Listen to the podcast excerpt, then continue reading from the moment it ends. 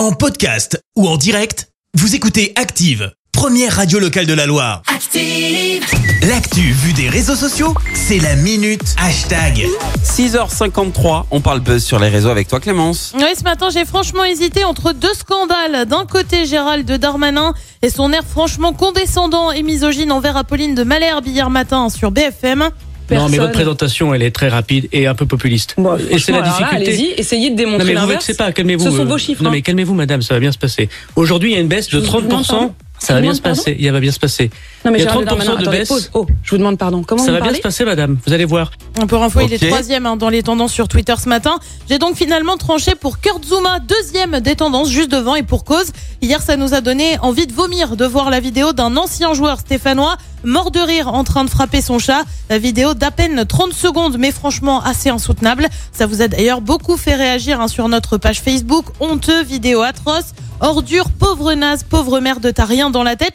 Ça, ce sont les commentaires qu'on retrouve le plus. T'as aussi celui de Marie-Agnès, la personne qui filme ne vaut pas mieux. Elle met plein d'émojis morts de rire. Moi, je les virerai tous d'équipe de France.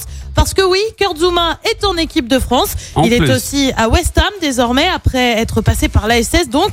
Et franchement, personne, mais alors personne ne le voyait titulaire hier soir euh, pour le match face à Watford. Et pour cause, le club anglais avait annoncé traiter l'affaire en interne.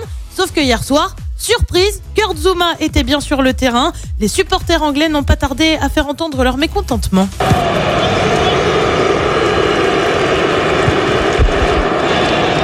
Oui, hein, dès que le joueur avait le ballon, il s'est retrouvé hué, voire sifflé. Ils ont même chanté à un moment. C'est ce que ton chat a ressenti en anglais. Belle ambiance. La maltraitance animale au Royaume-Uni, c'est un sujet super, mais alors super sérieux, puisque les agresseurs risquent 5 ans de prison. Euh, Kurt Zuma, lui, a depuis présenté ses excuses. Je tiens à assurer à tous, à tous que nos deux chats vont parfaitement bien et sont en bonne santé. Ils sont aimés et chéris par toute notre famille et ce comportement était un incident isolé qui ne se reproduira plus. Autant me dire que ça passe moyen. Ça passe encore moins quand le fameux joueur est parrain du fonds de dotation SIDS qui œuvre notamment pour la défense des félins victimes de violences. Hier, le lien de son nom sur le site de l'assaut n'était plus accessible, comme de par hasard. Ah bah la oui. fondation Brigitte Bardot et la SPA ont de leur côté annoncé déposer plainte. Non mais c'est incroyable, le gars cumule quoi. Enfin, moi je demande son, comment on dit ça, son éradication peut- de l'équipe de euh, France. son éviction. Et pardon, Son éviction. éradication. Ouais, moi je vais Est-ce qu'on peut juste revenir sur les deux chats qui vont parfaitement bien, et qui sont en bonne santé et surtout qui sont aimés et chéris? Aimé et chéri, euh, on n'a pas vu la même des coups de vidéo. pied, euh, je Ouais. pense que des coups de pied, c'est pas leur motif qu'on les aime. Merci, vous avez écouté Active Radio, la première radio locale de la Loire. Active.